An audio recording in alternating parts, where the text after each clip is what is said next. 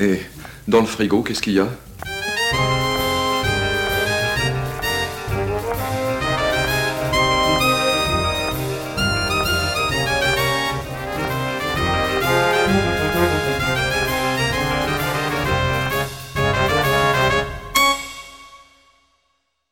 Bonjour à toutes et bonjour à tous. Bienvenue dans Cinéphage, le podcast qui parle de cinéma et de nourriture. Aujourd'hui, on se retrouve pour notre épisode 1 tout beau tout propre avec une nouvelle recette qu'on va tester aujourd'hui. Au menu, on va avoir, euh, voilà c'est gros mythes, le mystère du lapin-garou. Et on va le décortiquer avec Antoine. Salut Antoine. Salut tout le monde. Et euh, moi, votre serviteur, du coup, Camille, euh, qui est gros fada de purée de pommes de terre avec des morceaux de steak dedans. Pour commencer, là, euh, voilà ces gros mythes et les mystères du lapin-garou. Toi, c'est quoi ton rapport aux carottes? Euh, mon rapport aux carottes, c'est la maladie. Euh, Genre- j'en, j'en mange pas du tout. Allez, je devrais en manger plus, mais les seules fois où j'en mange, c'est pour me faire des carottes Vichy. Et c'est pour la, pour faire passer, euh, pour faire passer une maladie liée au froid, c'est radical. Parce que tu manges que ça quand t'es malade, toi. À peu près ça et du riz. Et t'aimes- pas les carottes, de base? Si, j'aime bien, mais je me suis rendu compte que les carottes, je les mangeais souvent avec des sauces, quoi. Genre, il me fallait de la rouille avec, quoi. Attends, la rouille, c'est pas le truc pour les poissons, ça? Non, c'est aussi fait pour les, euh, pour les assortiments de crudité. Tu mets de la rouille dans la mayo. Parce que moi, la rouille, je t'explique, je connais ça dans la soupe de poisson. Et la rouille. Il faut pas en mettre beaucoup. Mais ouais, si t'en mets, un, mets un petit peu dans la mayo avec plein de crudité, c'est excellent. D'accord.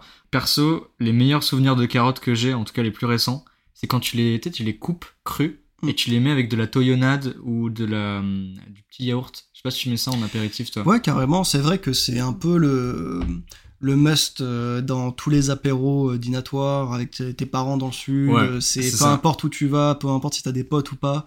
Quand tu vas, euh, quand tu fais un apéro avec des gens, t'as forcément un plat de crudité avec plein de sauces, du tzatziki, euh, de la toyonnade, de la mayo. ouais. Et du coup, euh, les carottes là-dedans sont toujours là, c'est vrai. Hum. Après, qu'est-ce que ça dit sur les carottes quand t'es obligé d'en manger avec de la sauce, quoi? Bah, ça rend aimable aussi. C'est... Non, j'avais appris ça à la, à la primaire. Que ça rendait aimable? Ouais, tu connais pas l'histoire du lapin qui voulait, qui mangeait des carottes pour le rendre aimable? Et il en donne au loup et le loup, il, il est super sympa avec lui après. Il veut plus le bouffer. D'accord. Euh, ce petit avant-propos sur la carotte passée, nous allons pouvoir passer à la description et à la fiche technique du film. Alors Antoine, euh, savais-tu euh, que voilà ces gros mythes, le mystère du lapin-garou était sorti en 2005 dans le monde, était produit par les studios Hardman, qui du coup nous ont donné des chefs-d'œuvre comme euh, Chicken Run, plusieurs courts-métrages voilà ces gros mythes, récemment Shaun of the Dead et le tout tout tout tout dernier. Pardon? Oh, Shaun of the Dead, pardon. Sean le mouton, pardon. Pardon, Sean le mouton et récemment euh, Croman qui est sorti le dernier, je regarde ma fiche, ouais, le dernier sorti euh, des studios Hardman est sorti en 2018. Euh, donc les studios Hardman, leur spécificité, c'est vraiment c'est l'animation en stop motion avec de la pâte à modeler. Et donc euh, le film en, en particulier, c'est le deuxième de la boîte. Ils avaient fait qu'un seul avant, qui était Wallace, qui était Chicken Run, et c'est ça avait remporté l'Oscar de, de, l'animation à l'époque. Donc les mecs, ils sont arrivés premier film, ils pèsent dans le game. Et voilà, c'est gros mythe, le mystère du lapin garou est arrivé lui aussi en 2005. Poum, il a remporté la statuette. Donc les mecs, à chaque fois, quand ils arrivent, en tout cas quand c'était au cinéma à cette époque-là, ils faisaient pas les choses à moitié, ils arrivaient à s'imposer dans, dans le circuit. Et donc ce film, en fait, euh, il est écrit par euh, et réalisé par une grosse équipe qui était euh, qui fait en fait qui est la, la colonne vertébrale de, de Studio Hardman. Ce sont Nick Park, Steve Bob, Bob Baker et Mark Burton qu'on peut retrouver sur plus ou moins tous tous les autres courts métrages et on voit leur humour. C'est un humour très slapstick, Très cartoon. hein. très cartoon et très référencé aussi. Si on en discutait, on va en Mm. rediscuter après. C'est tous les courts-métrages et les films euh, des studios Hardman sont à double sens et ont des références cachées plus ou moins assumées. Je pense que c'est aussi pour ça qu'il a rem- remporté la statuette. On, on sait très bien que sur euh, certains de ces grands euh, de ces grands événements, les gens du jury sont très sont de grands cinéphiles et ont un certain une certaine tendresse pour les films qui renvoient à l'amour du cinéma. Ouais, disons que si tu les caresses dans le sens du poil, euh, ils vont être contents. Surtout les grands films de la Warner, des choses comme ça. Je pense là, en, en citant comme ça, t'as des, t'as dans, euh, on en parlera après, hein, mais voilà, c'est Gromit, le mystère du lapin-garou, t'as des références à Jaws, t'as des références à Psychose, euh, t'as plein de références différentes et bah forcément ça les flatte. On embraye tout de suite avec le résumé du film, qui est clairement en fait c'est un timbre-poste, hein. c'est l'inventeur Wallace et son chien Gromit, comme on les connaît, doivent faire face à une invasion de lapins pendant la préparation de la grande fête du légume de leur village qui, je, crois, il n'y a pas de nom dans le village, c'est The Town en fait. Eux, ils sont euh, des inventeurs qui chassent euh, les lapins et les attrapent euh, de manière pacifique pour les arrêter, pour que en fait les lapins arrêtent de manger les légumes qui sont qui vont être proposés au grand concours du meilleur légume de la ville. Et ils vont se retrouver face à un mystère où une bête terrifie le village et euh, détruit tous les légumes et ça, ça met en péril ben, le bien-être du village en général. Euh, on va du coup passer aux avis. Antoine, toi tu m'as dit t'avais un passif avec ce film. Ah ouais. tu as un passif avec Wallace et Gromit, le Ah. mystère du lapin-garou. Donc vas-y, je te laisse la Euh, priorité, après moi je raconterai mon truc. Bah, J'en profite aussi pour euh, donner mon avis général, parce que maintenant que je le vois à, à 25 ans, je, le- je le trouve très bien ce film. Il, il est rempli de références qui, moi, me, me touchent dans, ma, dans mon âme de cinéphile. Et on sent qu'ils ont pensé aux petits et aux grands, dans leurs euh, blagues, dans, leur, euh, dans leurs intentions comiques. Quand j'étais petit, ce film m'a effrayé. T'es pas le seul. J'ai plein de potes qui m'ont dit la même chose. Quand on était petit, on a tous eu un Némésis. Certains c'était le vampire, d'autres c'était le zombie, moi c'était le loup-garou. Oh. Je, je- j'étais effrayé à l'idée que des loups-garous puissent exister, parce que de un, tu n'as pas contrôle sur leur transformation, puisque ça dépend de la lune, et tu n'as pas de contrôle sur la lune, donc ils ne peuvent que exister sans que tu puisses y faire quelque chose. Et de deux, ils sont effrayants, enfin c'est des loups qui veulent te manger et qui ont des forces euh, comme incommensurables. Je me souviens, euh, mon père en avait tellement marre, il, il m'avait dit, regarde Antoine, la porte, je la ferme à double tour, il y a des barreaux euh, sur la porte, euh, le, le loup-garou ne va pas rentrer. Et moi, je lui ai répondu... classe ta chambre à l'époque, hein, avec De- les barreaux. la, les- la- porte d'entrée, la porte d'entrée. Et, et je lui répondais, mais mais un coup de croc, il s'en fout de ta, porte, euh, c'est ridicule, papa, papa, réfléchis. Est-ce qu'il avait mis des barreaux en argent non, c'était déjà là, c'était des petits ornements. Ah, des petits trucs de grillage, quoi. Non, Non, c'était pas du grillage, c'était des ornements. Ah. C'était des choses comme ça. Ah oui, l'espèce de laurier bizarre, C'est ça, c'est Ouais. des petits trucs comme ça qui, qui traversaient euh, la vitre de la porte d'entrée et du coup euh, il arrivait pas à, à m'enlever cette peur que j'ai eue pendant longtemps et qui d'ailleurs m'a et qui m'a même influencé jusqu'aujourd'hui. Ça euh, t'a suivi encore? T'as encore oui, peur oui. de certains films de loup-garou? j'ai- pas peur des films de loup-garou. Par contre, le rapport à l'espace que, que j'ai euh, dans les films d'horreur, le rapport à la lune, le rapport euh, à. Comment s'appelle le, le style d'horreur Lovecraftien? L'horreur cosmique? L'horreur cosmique, en fait. Pour moi, le loup-garou, c'est l'horreur cosmique. C'est. euh, Pourquoi? parce que ça, il y a un lien direct avec quelque chose qui est dans l'espace. Quelque chose qu'on ne pourra jamais atteindre, quelque chose qu'on ne pourra jamais arrêter. Ah, Le rapport à la lune? Ouais, Ouais. les gens l'oublient. Mais moi, je suis désolé. Un vampire, tu lui mets une gousse d'ail, tu lui mets une croix, tu lui mets le soleil. Très bien. Un loup-garou, tu ne peux pas cacher la lune, en fait. Oui, Et mais tu- tu... Et tout ce qui, tout ce qui est en rapport au loup-garou ne dépend pas de l'humain. Bah, pour moi, enfin là je, je rebondis, tu vois, pour moi si, parce qu'en fait le loup-garou, au-delà d'être une métaphore euh, de plein de, de la bestialité en plein de gens, il y a aussi un rapport, euh, une lecture sur les menstruations, sur le cycle menstruel des femmes, euh, pleine lune, machin chouette, etc. T'as tout- t'as un rapport à la chasse, c'est la grosse bête à chasser. C'est pour ça qu'on peut la tuer avec une balle en argent. C'est, tu le mets dans ta pétoire et tu le tues, tu vois Je suis d'accord avec tout ce ça que tu me reste dis. très en fait pour moi c'est enfin je vois je, je- je trouve ça hyper intéressant de ton côté cosmique par rapport à la lune mais pour moi j'ai de- enfin ça me faisait peur aussi quand j'étais petit mais ça m'intriguait plus moi pour le coup je préfère beaucoup plus les loups-garous aux vampires parce que les vampires ça m'obsède pour une autre raison je pense qu'on en parlera parce qu'on va faire je pense un épisode sur les vampires. C'est obligé comme ils, mangent il y a un rapport à ça.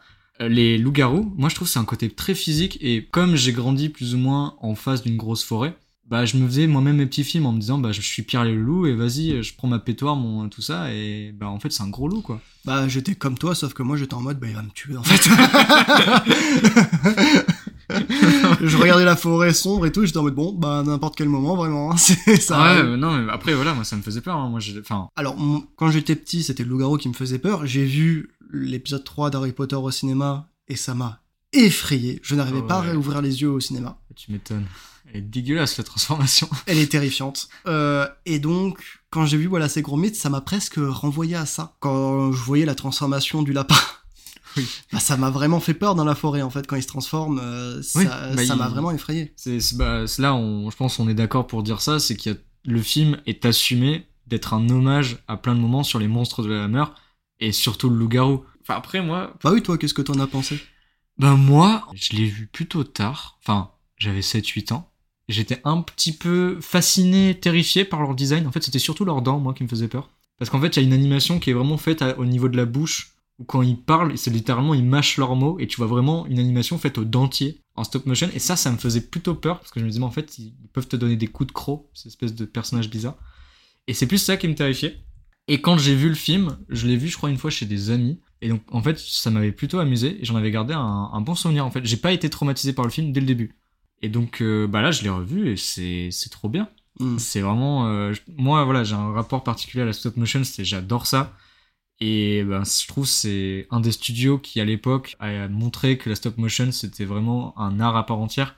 C'était un support qui avait plein, plein, plein, plein de, possibilités d'animation et de, choses, que c'était un- une, vraie façon de faire les films. Et euh, pour le coup, moi, je le place dans les meilleurs films de stop motion. Et en plus, au niveau de la qualité, c'est j'ai vu le, making of. Et il y a eu tout un. Pareil, là, j'en profite, je place ça maintenant. Tu vois le, lapin. La- L'armature du lapin, Mhm. elle est pleine de poils. Et en fait, c'est des vrais poils qu'ils ont fait. Et à la stop motion, comme tu touches beaucoup les figurines, ils étaient très embêtés parce que à chaque fois qu'ils touchaient les poils, ça se voyait à l'écran, tu ça faisait des, petits sautes euh, de trucs. Donc en fait, ils ont fait tout un système mécanique à l'intérieur du lapin pour que euh, aient à moins la toucher, pour que les poils restent tout, tout lisses.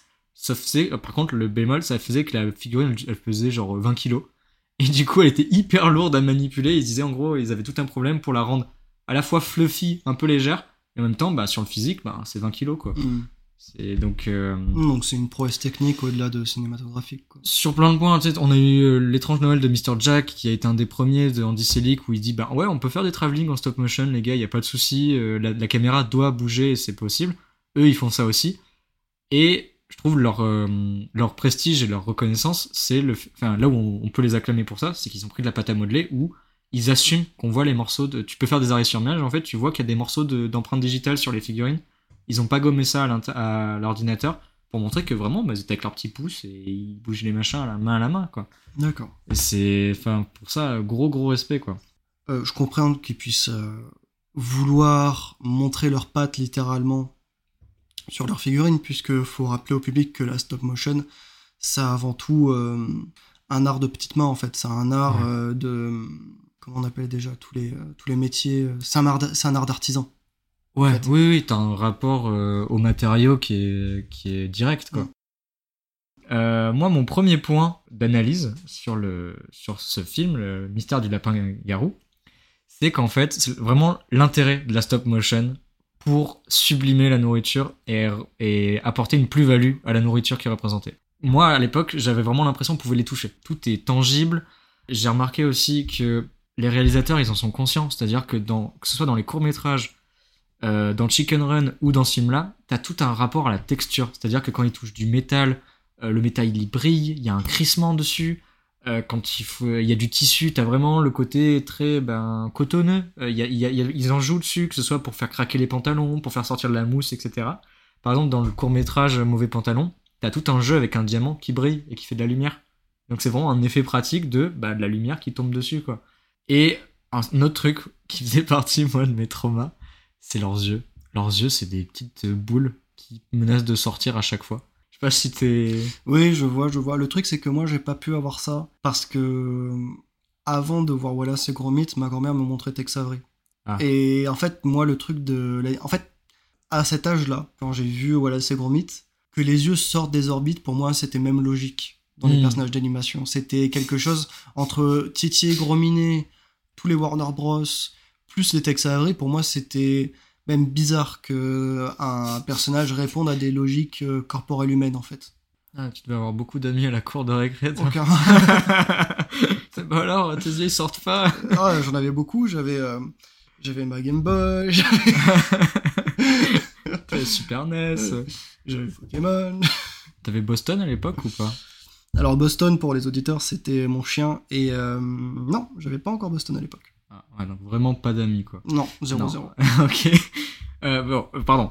Euh, du coup, c'est grâce à tout ce que je viens de dire sur euh, la stop motion, le côté très tangible ou la, la grosse courgette que Goromit berce comme son petit bébé. bah, moi, j'avais vraiment l'impression que c'était une, une courgette que je pouvais avoir au fond du potager que mon père y cultivait. Et ça, pour le coup, c'est vraiment une plus-value parce que bah, ça, ça rend hyper réaliste cette nourriture et du coup hyper appétissante. Par exemple, la confiture, elle est gluante. T'as des effets de lumière dessus. C'est t'as t'as tout ce côté euh, ouais c'est c'est du slime quoi. Ou par exemple un- une autre scène qui m'avait traumatisé parce que j'avais vraiment l'impression que c'était vrai. C'est dans Chicken Run la scène où ils sont dans l'industrie à pâte et qu'à un moment il y a un- le poulet. il- là la tête dans la pâte il il étouffe parce que c'est c'est tu vois c'est collant et moi j'avais vraiment l'impression de me dire mais en fait cette pâte elle existe et ben tu vois j'avais le même réf- je sortais euh, de la du DVD j'allais dans la cuisine je voyais ma mère qui faisait une quiche je dis bah waouh c'est la même en fait. C'est ce côté très appétissant de la nourriture et qui là est dans Wallace et Gromit avec les, légumes qui sont sublimés qui sont vraiment la denrée de tout le monde c'est quelque chose qu'il aurait été très compliqué d'avoir en dessin animé ou alors t'aurais eu un autre effet. Mais pas celui-là. Pas ce côté très tangible où t'as presque envie de croquer ce fruit. Je suis d'accord. Sachant qu'en plus, je pense que c'est ce qui est en train de. Ce que la 2D est en train d'essayer de rattraper à travers la 3D. Ouais. Euh, à tra- notamment à travers la 3D qui est en train de se démocratiser petit à petit. euh, récemment avec euh, Spider-Man de Sony. Et c'est pas de la 3D ça c'est de la 2D 3D, mais c'est de la 2D plus texturée. Oui. C'est de la 2D qui permet de croire qu'il y a vraiment un truc en 3D devant soi. Et je pense que. c'est un mélange ouais. Ouais, c'est un mélange. Je pense que c'est la réponse de. On peut, on, on peut y voir dans cette méthode d'animation une réponse euh, à la stop motion. mon chion Motion. euh, à ne pas confondre avec la stop motion, c'est pas la même chose. Et oui, je suis d'accord avec toi. C'est la stop motion, ça aide à sublimer euh, les choses. Ce qui me vient directement en tête, c'est la scène du sushi dans L'île aux chiens de Wes Anderson, ouais ah putain qui, euh... oh, punaise. Ah oui, non, pardon, parce que bah, là, tu- techniquement, j'ai envie de le manger, le sushi. Exactement. C'est même, on peut même y voir une vraie évolution dans la lumière, dans la manière de filmer aussi à Ah bah, motion. Wes Anderson. hein. Parce que pour filmer, euh, c'est compliqué. Avant Wes Anderson, en tout cas, avant Wes Anderson, c'était compliqué de trouver de la stop motion d'auteur. Qui, so- qui se sent comme de la stop motion d'auteur. Là, tu l'as vu, Kubo, l'armure magique? j'ai vu Kubo, c'est un, c'est très rare.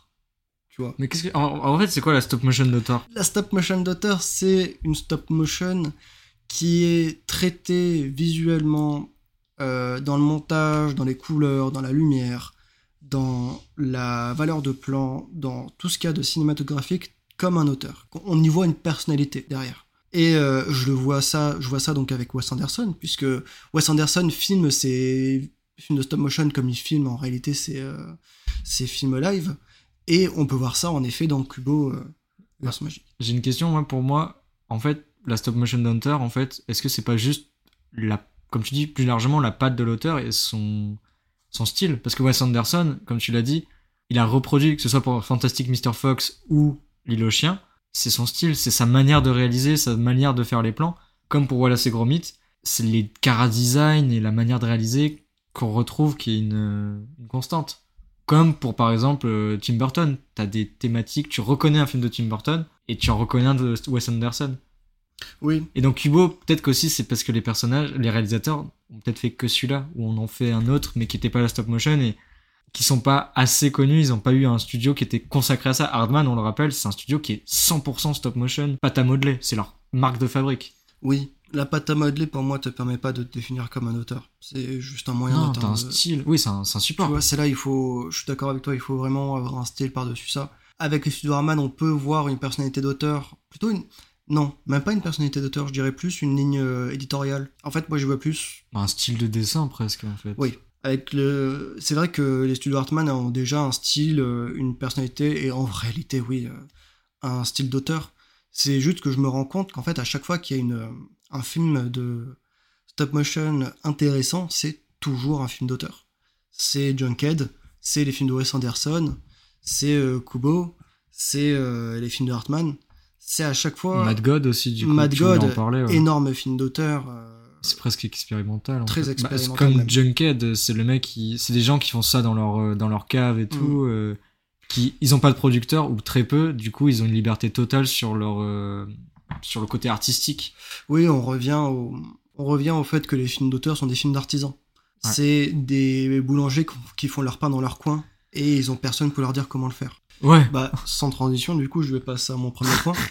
Bah, moi, je vais plutôt parler des légumes, mais comment est-ce que l'on peut utiliser des légumes pour faire des hommages aux films de genre? On l'a dès la première séquence, dès le premier plan du film, on a un point de vue du tueur qui renvoie à Scream. On a un point de vue du tueur qui renvoie à Michael Myers. Myers, ouais. Exactement, on... et plus largement au film de slasher. Et si on arrive à avoir cette esthétique-là, si, on... si le film arrive à avoir une esthétique aussi marquée, c'est parce qu'il traite les carottes comme des victimes. Il les traite comme des victimes dans un film d'horreur. Et du coup, euh, ce traitement des légumes comme des victimes, il permet de ne pas seulement s'arrêter au film d'horreur, mais aussi au film noir. On le voit dans l'allée, euh, alors que, euh, voilà, ces gros mythes, euh, ça, on, on fait une fausse lapine pour attirer le lapin-garou. euh, une lapine, bon, faite avec de la laine qui a l'air dégoûtante. La pin-up, là. La pin- une, ouais, une lapine pin-up euh, bien dégueulasse. Et euh, ils attendent que le lapin-garou sorte de son terrier. Et on a un plan qui est digne de tous les films noirs euh, en couleur, avec un néon qui grésille, Ouais. avec une rue euh, mal éclairée, avec euh, derrière eux une sensation de vide que laissent des lignes de fuite, avec une énorme profondeur, parce qu'il y a un tunnel qui est juste Ouais. derrière eux. Hmm. Donc il y a tout ce qu'il faut pour rappeler le, le polar. Et ça encore, c'est grâce euh, à leur traitement du légume. Même ça, tu vois, euh, comme tu dis, le côté très Scotland Yard et tout, ça se retrouve dès le premier plan où on voit le titre qui se reflète dans une flaque d'eau que piétine un agent de police. Oui, Un agent de police très londonien encore avec son petit chapeau là, tout, tout rond. ouais, donc scène euh, typique des... euh, Ah, mais c'est. Ah bah, et juste normalement dans un film euh, de polar, après ça, il est en mode, bon, où est le corps? Ouais, bah c'est ça, c'est bah, c'est presque, moi, ça me fait, quand j'ai vu ça, j'ai fait, euh, ouais, Jack l'Éventreur, quoi. Hmm. C'est vraiment, tu sais, c'est les, les unes du, du petit matin en mode, euh, ah, Jack l'Éventreur encore frappé, Scotland Yard, machin chouette. Euh, en fait, c'est un, c'est un dictionnaire de références, ce film, c'est, c'est un truc à tiroir, il y a plein de choses à, à sortir. Mm. Il y a, je sais pas si tu vois la scène, euh, je crois, il y a une scène quand euh, Gromit euh, monte les escaliers pour aller essayer de voir ce qui se passe à l'étage parce que il entend Wallace qui ronfle, on sait pas trop ce qu'il fout. Non, quand il veut voir le lapin qui est dans la chambre, en gros, dans les commentaires, euh, les euh, audio, les réalisateurs disaient, en fait, ça c'était un plan la psychose. Ouais. C'est, t'as, t'as des plans qui sont extrêmement référencés. Ouais, pour le coup, ce plan-là en particulier, mais c'est peut-être parce que Psychose m'a moins marqué que Twin Peaks, mais pour moi, c'est vraiment un plan Ah de Twin ouais, Peaks, au- ça. au- haute soupe là. Ah, Haute soupe. non, mais c'est ce plan euh, en contre-plongée sur les escaliers avec un endroit sombre, on sait pas trop où ça va. Pour moi, ça c'est typiquement du, du Lynch, mais c'est vrai que Chronologiquement, Lynch Chronolo- a emprunté à Hitchcock. tout à fait, c'est tout à fait normal qu'il soit euh, cité et qu'il se soit inspiré plus d'Hitchcock que de Lynch. Mm. Mais aussi, les légumes ne sont pas traités que euh, en tant que euh, Victime. victimes, ils sont aussi traités en tant qu'armes. On en voit avec ça, avec euh, le, la, la- la carotte d'or, Ouais, qui qui sera, est le- traitée, qui sera traitée comme balle. C'est ça, la carotte qui est le tro... une carotte en or qui est le trophée décerné euh, au... au gagnant du meilleur euh, légume, du plus beau légume. C'est ça. Et euh, parce que il y a ce truc de carotte en or et puis il y a ce rapport au loup-garou, alors ils peuvent faire une scène quand le chasseur va chez le vicaire Hmm. et qu'il est en mode dans la nuit. Donc bien sûr, la, la scène est entièrement éclairée avec la bougie, avec les éclairs qui, Les dehors. orages, ouais. Et bien sûr, la pub à son fort. D'ailleurs, il y a toujours un traitement comique, vu qu'on est quand même dans un film pour euh, familial et pour se marrer, quoi. C'est que les éclairs ne frappent que lorsque c'est euh, dramaturgiquement intéressant, quoi. Oui, oui, oui, il rappelle, il disait bullet. Là, c'est bullet, bullet. Et parce qu'il paraît, ça, c'était une impro. Ah bon? Ouais, ouais, ils ont dit en gros euh, dans les commentaires, ils disaient bah en fait on savait pas comment rendre comique la scène parce que c'est comme tu l'as dit, c'est le champ lexical littéralement de euh, Du on- film on- de monstre. du film de monstre, on ouvre le grimoire, on voit le Bigfoot. D'ailleurs, t'as as plein de petits euh, de petites blagues cachées comme ça. Ils ont trouvé une impro au, au doublage où en fait ils répètent il faut une balle et c'est a bullet et l'autre fait a bullet, a bullet comme ça et t'as à chaque fois l'orage qui frappe et à la fin bah il ferme les volets, il dit putain mais on en a marre quoi, on s'entend Ouais. plus. Ouais, ouais, bah, et du coup, sans cette scène, qui est la scène d'introduction des balles en or, on n'aurait pas eu la, la carotte d'or euh, à la fin, et donc on voit les liens qui sont faits entre comment le traitement des légumes influence euh, le traitement visuel du film en fait. Et donc c'était une super belle scène, et c'est à ce moment-là que je me suis dit, en fait moi avant cette scène-là, je comprenais pas vraiment quel était l'intérêt esthétique du film. Avant cette scène-là, moi l'esthétique du film ne m'a pas marqué tant que ça. Ah ouais. Et puis après j'ai vu cette scène avec l'air à la bouger, j'étais en mode ah ouais putain. Ouais. Le Bah, Barry Lyndon des euh, c'est ça. de Mais la c'est- stop motion. C'est comme t'as la scène de la de, de l'église, le premier massacre, Oui. avec le vicaire qui, qui est en mode, euh, on sait pas s'il se fait avoir. C'est la première victime. hein, C'est toujours un peu le, un des personnages secondaires qu'on connaît pas trop, euh, qui se fait avoir. Pareil, là encore, euh, ce truc de monstre, c'est-à-dire c'est toujours, on voit jamais la créature, on voit juste les- le, le visage épouvanté de la, de la victime. Donc là, t'as toute une blague sur le fait que il mange pas le vicaire, il mange les légumes qui sont derrière en offrande hein, presque. Et t'as la blague avec le crucifix en, en concombre, etc. Donc voilà, c'est pour ça que je pense aussi que, mais on en a parlé juste avant, que voilà, c'est Gourmet a remporté euh, un prix. Statuette. C'est que vraiment, c'est un film de cinéphile, quoi. Ouais, bah tu vois là, ça me fait penser. Dernière mention que j'ai repérée, je pense que ça t'a parlé aussi. À la fin, dans le climax, euh, quand tous les personnages sont devant le buffet et protègent leur euh, leur truc parce qu'il y a le lapin-garou qui rôde autour. Il y a une meuf, enfin une, une vieille dame qui prend littéralement sa courgette, sa, sa courge pardon, et la met dans un dans une poussette et s'enfuit. Et on voit en fait euh, comme une vague, comme s'il était sous l'eau, le lapin qui creuse son trou et qui fait des reliefs dans dans le gazon. Et là, moi, j'ai pensé à la fois à Jaws, aux Dents de la Mer, où c'est tout le monde en mode Ah, reviens, le bébé, où ils sont tous en mode Ah, viens, viens, viens. Et d'un autre côté, j'ai pensé à The Mist, sur le côté, tu vois, où en fait ils sont dans le, ils sont dans, dans le supermarché, où ils sont en train de dire Reviens, rentre avant que le monstre arrive. Et à un moment, quand elle décide de revenir et que ça attire le monstre vers elle, vers eux, ils sont en mode Non, casse-toi, casse-toi, casse-toi. Je suis d'accord pour euh, la première référence à Jaws, parce que c'est typical euh, référence qu'on voudrait placer à ce moment-là. Ouais. Maintenant, The Mist, même si j'aime beaucoup le film malgré ses défauts, et le fait qu'il ait une fin excellente malgré tout ce qu'on en dit, euh, Deuxième out soupe. il y a, je pense, trop d'écart entre Ouais. les deux tons. Je, complètement, je suis complètement d'accord pour Jaws. Maintenant, je pensais que t'allais me parler de King Kong en fait. Oui, mais j'ai quand même. En Parce fait, que climax référence dans le film, On va pas pouvoir toutes les citer, mais effectivement, il y a King Kong où euh, voilà, le lapin-garou est en train de faire littéralement King Kong euh, sur un building. Ouais. Euh, il y a- et en fait, je pense, on, on peut pas tout citer ici, mais c'est voilà, c'est une mine d'or de références que depuis le début, comme on a dit dès la première scène. Mais en soi, voilà, c'est à retenir pour ce premier argument, ce premier point d'Antoine, c'est que c'est un film à tiroir, c'est un film euh, film de cinéphile, de cinéphile avec la nourriture, du coup, comme t'as dit, qui euh, qui permet de traiter le film comme un film de genre. et de créer le décalage par rapport à celui-là du coup. Ça fait pas peur aux enfants et ils le disent eux-mêmes eux, dans les réalisateurs Nick Park et tout ça. Ils disent c'était dans leur intention de faire un film d'horreur pour végétariens. Bah écoute, euh, moi je veux bien arriver à mon point numéro 2. et te Bah en fait non parce que c'est chacun son tour. Waouh. Sinon c'est pas rigolo, ok. D'accord, bah vas-y alors. Bah écoute, moi je vais t'embarquer pour une petite aventure parce que dès le début du film, j'ai vu un truc et je me suis dit attends, est-ce que c'est ça? Toi Antoine, toi auditeur, je vais vous embarquer dans une espèce d'analyse un peu longue, mais qui j'espère vous perdra pas trop, et qui parle de l'hypothèse que le film, au-delà d'être un hommage, comme on a dit, au film de genre et tout ça, de la Hammer, est une métaphore de la gestion de la criminalité en Angleterre, En ruralité. en ruralité, en, dans les petits villages euh, campagnards. euh, Bah écoute, nous t'écoutons tous. pour commencer, moi, je, me- je suis parti de mon vecteur, ça a été la nourriture. Et je me suis dit, la nourriture, dès le début, elle est montrée comme un trésor. C'est-à-dire qu'elle est gardée par des lasers, euh, par des trucs anti-vol. Donc la nourriture, c'est littéralement des coffres forts, en fait. La nourriture, donc c'est des lingots d'or. Et euh, c'est protégé à tout prix. Donc dans ce cas-là, si tu as des choses précieuses gardées par un coffre-fort, ça appelle forcément un voleur. Là, le, le fait étant, le voleur, c'est des lapins. Et les lapins, comme tous les animaux dans ce film, en fait, je me j'ai remarqué, les animaux ne sont pas vraiment des animaux. Dans tous les films de, en général, pour l'instant, de, Wallace et Gromit et Chicken Run, les animaux, c'est des métaphores, c'est des versions des humains. Même dans Sean le mouton, on pourrait revenir. Ce qui se passe souvent en fait, c'est que les animaux sont aussi, voire plus intelligents que les humains. Ouais, voilà, c'est ça. Par exemple, dans Chicken Run, c'est une métaphore de l'Holocauste, donc c'est des juifs, littéralement.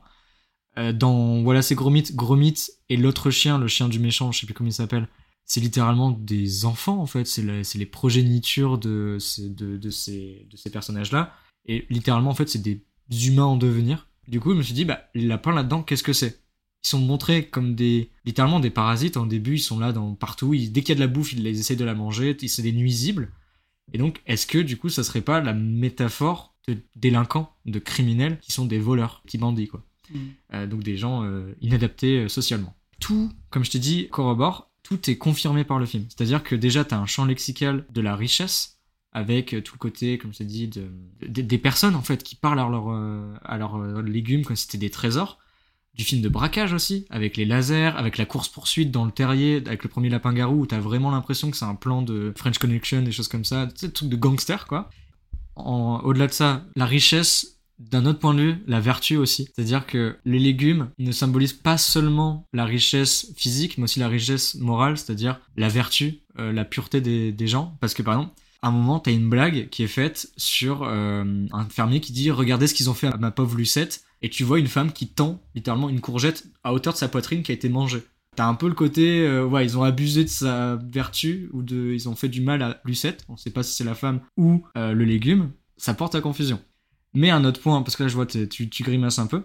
euh, Il y a une grosse référence à Orange Mécanique dans le film sur la réinsertion des, euh, des lapins, où en fait dès le début, eux, voilà, ces gros mythes, ils sont en désaccord avec le méchant qui lui a envie en fait de exécuter. Il dit euh, ces délinquants-là, ces choses-là, ces vermines, on les tue. C'est comme ça qu'on s'en débarrasse. Au contraire, Tipette, du coup la- le, le love interest, et voilà ces gros mythes sont plus d'un côté pacifiste, c'est-à-dire si on les arrête mais on les tue pas. On, essaye de trouver un moyen de les réintégrer, c'est dit texto dans le film. Et le plot du, du film, c'est vraiment euh, voilà ce qui essaye de laver le cerveau aux lapins pour essayer de les réintégrer dans la, dans la société. Et Antoine, j'en fais appel à ta connaissance. Quel autre film, grand classique du cinéma, utilise un lavage de cerveau sur des criminels Bah, tu l'as dit juste avant, euh, Orange Mécanique. Voilà, exactement. Donc, par rapport à la vertu, Tipette et tout ça, elle est toujours habillée en légumes. Tipette, à chaque fois, elle est habillée soit en courgette, sa tête avec ses cheveux, ça ressemble à une grosse carotte, elle est désirable.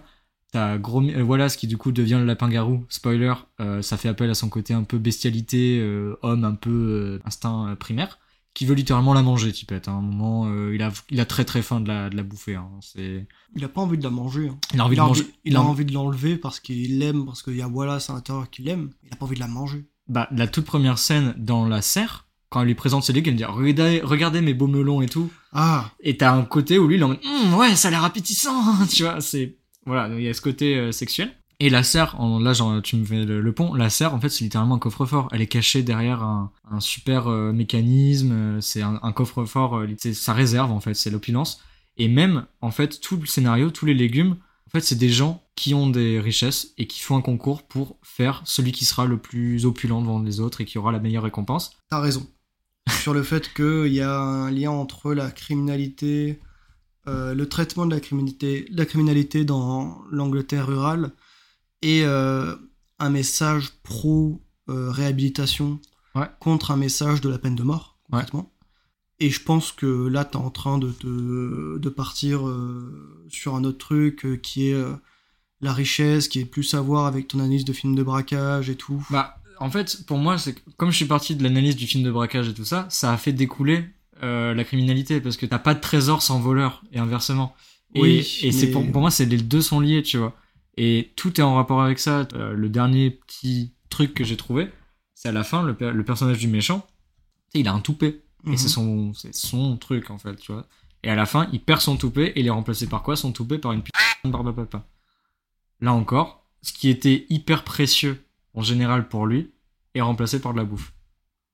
Oui. Tout ce côté trésor précieux fait un rapport direct avec les lapins qui veulent le manger et du coup le voler, le prendre pour eux. Et la seule limite que j'ai par rapport à tout ce discours, comme tu disais, voilà, anti, euh, euh, anti peine de mort, tout ça, c'est la fin où en fait, au lieu de faire une vraie conclusion à ça, euh, c'est-à-dire, euh, bah, c'est des lapins, on les réintègre dans la société, ils sont, ils décident de les mettre dans une propriété pour qu'ils soient un peu entre eux. On sait pas trop, c'est un peu un centre de, un centre Ouais. de réhabilitation, c'est pas trop. Donc c'est là où je suis un peu, je grince un peu des dents, je me dis, ben, vous teniez un truc très fin en troisième couche, en, en troisième fond de lecture, tout ça, et à la fin, on sait pas vraiment euh, s'ils s'en sont dépatouillés, parce que t'as tout un rapport, ouais, comme je te dis, à la réinsertion. euh. Bah, là, moi, j'ai un problème. Avec, euh, pas avec l'analyse, parce que je la trouve très juste, euh, même si je trouve qu'elle va un peu loin. Ce que je n'aime pas, c'est l'avis du film là-dessus. Ah oui, moi non plus, je suis un parce peu que bancal. ouais. il y a, y a du coup il y a une essentialisation de la criminalité. C'est-à-dire que tu es criminel et c'est tout ce que tu seras. Un Ouais. lapin, un lapin mange les carottes des autres. Et puis en fait, la solution aux criminels, c'est pas d'accepter en fait qu'il y a des criminels, ce qui pour moi euh, est quelque chose qu'on n'arrive pas à accepter même dans notre société aujourd'hui. C'est qu'il y a euh, il y a un article euh, dans le monde diplomatique qui en est sorti sur la religion sécuritaire, comme quoi vraiment l'insécurité est quelque chose qu'on met au-dessus de tout, alors que l'insécurité il y en a, il y en aura toujours. Dans 20 ans, il y aura toujours des personnes qui, qui volent, qui tuent, qui voilà. Et euh, au lieu de faire notre mieux tout en acceptant que c'est une part de notre vie, on fait tout pour l'endiguer, quitte à réduire la liberté individuelle de ceux qui commettent ces crimes. Et vu que dans la réalité, ceux qui commettent des crimes sont poussés à le faire pour la plupart, euh, là, dans le film, ils le sont pas. C'est leur nature qui leur fait pousser, qui leur pousse à commettre des crimes. Ouais. Les lapins, leur, les lapins, c'est leur nature qui leur pousse à manger des carottes, alors qu'un criminel, c'est pas sa nature qui, lui, qui le pousse à, commettre un crime, à voler par exemple. C'est ses conditions. Ouais, c'est vrai que les... bah après surtout que les lapins en fait, tu vois, c'est pour ça que tout à l'heure je faisais un je revenais dessus. Ils mangent tout, ils mangent euh, de la viande, je crois à un moment, je sais trop- ce qu'ils foutent dans le frigo de voilà ces gourmites. Ils mangent tout sauf des carottes. Parce que j'ai regardé sur internet après je me suis dit mais attends, les lapins ça mange quoi en fait? Il y a plein de légumes, s'ils en mangent, ils meurent. Donc en gros, c'est vraiment le film, il s'est dit OK. Oui, ils ont, pris, ils ont pris un rongeur, euh, histoire de... Ouais, ouais, ouais, c'est ça mais encore une fois, tu vois, c'est ils ont fait le film il y, a, il y a 20 ans, on saura jamais ce qu'ils avaient dans la tête, et du coup, non, on arrive avec le film, et c'est là où en fait tu peux faire des interprétations. En fait, le film il leur appartient plus, et tu... il y a des choses qu'en fait tu vois Mm. qu'ils pourront pas forcément défendre. Ouais. Du style, la résolution de la dans ce qu'on dit. En soi, dans l'histoire, c'est des lapins, ils ont rien demandé à personne, on les met dans un endroit où ils pourront manger des légumes sans être euh, embêtés. Bah, c'est très beau, mais du coup, si on part du, prisme de l'analyse que j'ai fait sur le fait que c'est c'est des voleurs, et ils ont, passé du temps à, essayer de prendre des choses précieuses, bah qu'est-ce que c'est en fait? C'est un centre de réhabilitation et est-ce que c'est une vraie solution euh, à ce genre de problème, Mm. Analyse euh, pointue, euh, message du film, pas ouf.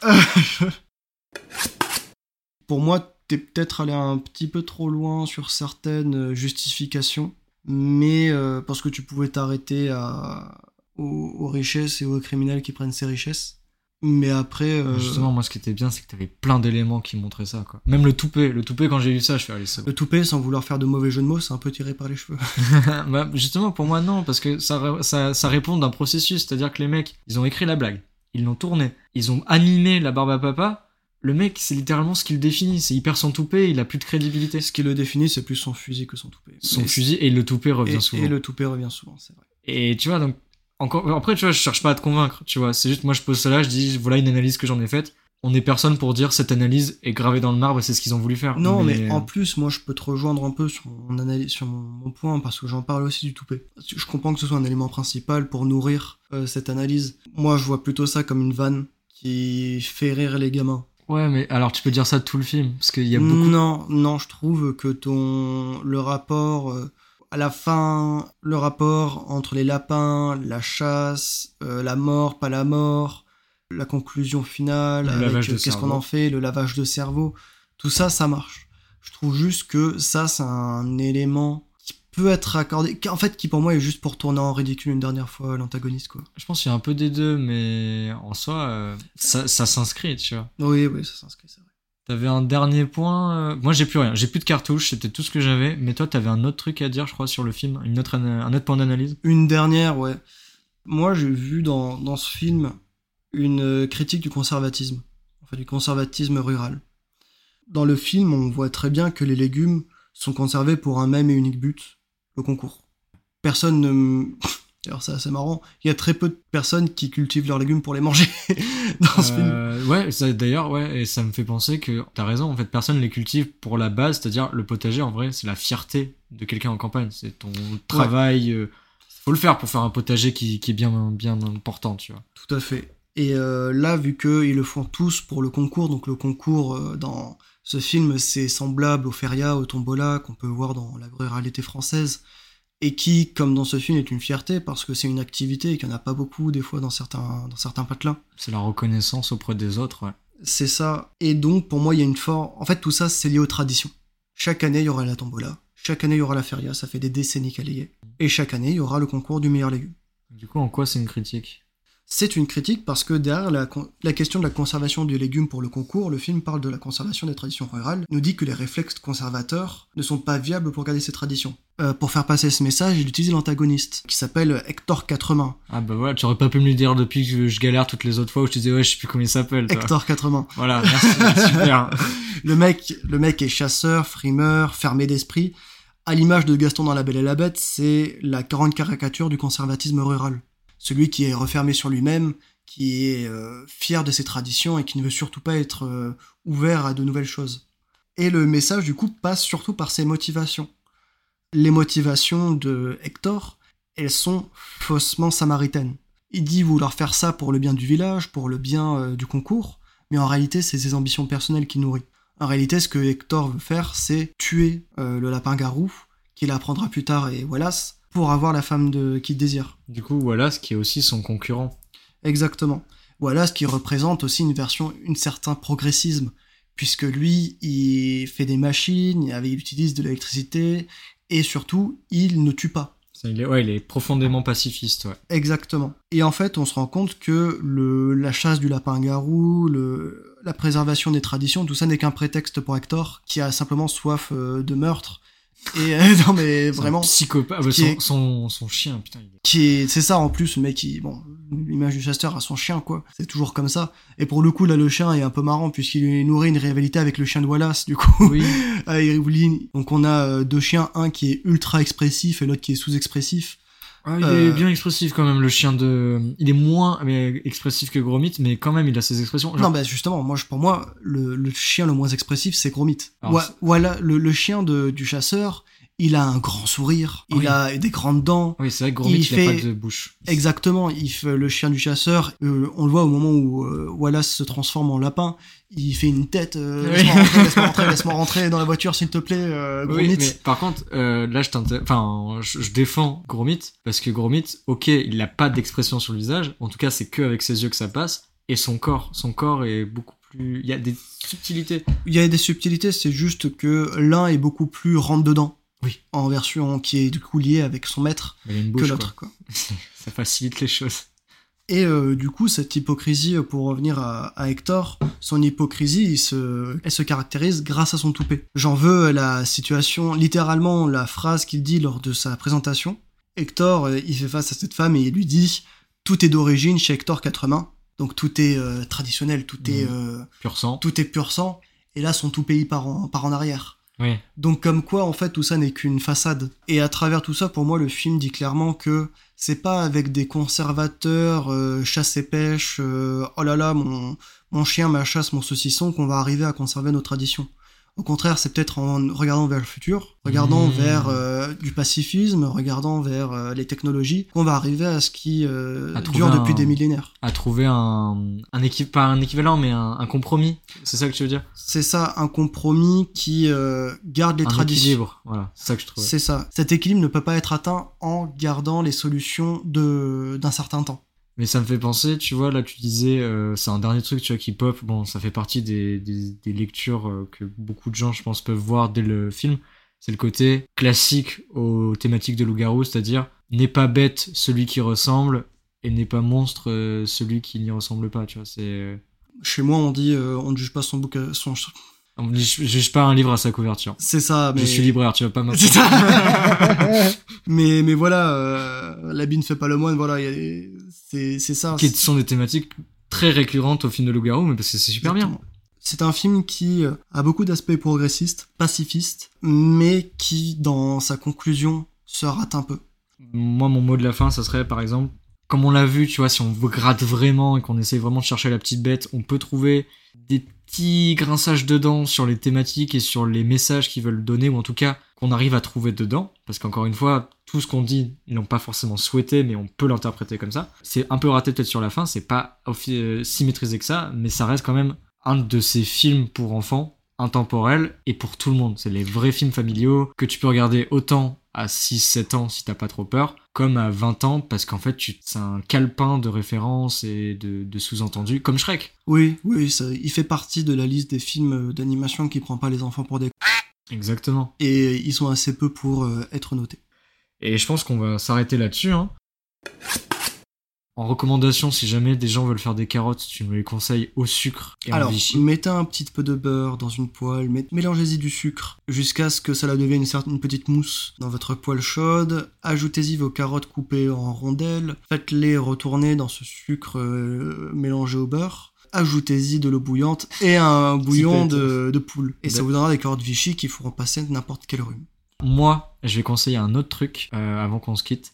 Si vous faites des carottes râpées, faites gaffe à pas trop mettre d'huile d'olive ou de vinaigre parce que les carottes râpées boivent le truc. Donc t'as l'impression que t'as rien dans tes carottes râpées. Et quand tu manges, c'est gras au possible. Et moi, c'est comme ça que ça m'écœure après. Si vous faites des carottes râpées en salade, faites gaffe. Dosez-vous, dosez-vous quoi, soyez pas. Mais moi, j'adore l'huile d'olive aussi, c'est pour ça. sur ce, sur ces petits conseils culinaires, c'est là qu'on va se quitter. Euh, merci d'avoir d'être resté jusque là pour ce, ce premier épisode. On a testé une recette, je pense que c'est celle qui convient. On se donne rendez-vous pour le deuxième épisode qui sera sur un ingrédient mystère. Je pense que c'est Antoine ou quelqu'un d'autre qui le choisira. D'ici là, euh, j'espère que cet épisode sera bien distribué euh, sur les plateformes comme euh, Moi du futur y arrivera. Euh, mettez voilà une petite notation parce qu'on n'apprend rien. hein. C'est comme ça qu'on arrive à faire recenser le, le podcast. Il est tout jeune, il est tout beau, il a besoin d'être d'encouragement. Euh, on se donne rendez-vous d'ici un mois pour un nouveau, euh, une nouvelle, nouvelle pardon, analyse culinaire euh, et filmique. D'ici là, bonne soirée, bonne journée et bon appétit. Bon appétit. Je, je, je suis écœurante, je suis sûre de manger ça devant vous, mais, mais vraiment, je, je suis avec vous de tout cœur et avec vous, régalez-vous avec moi en même temps.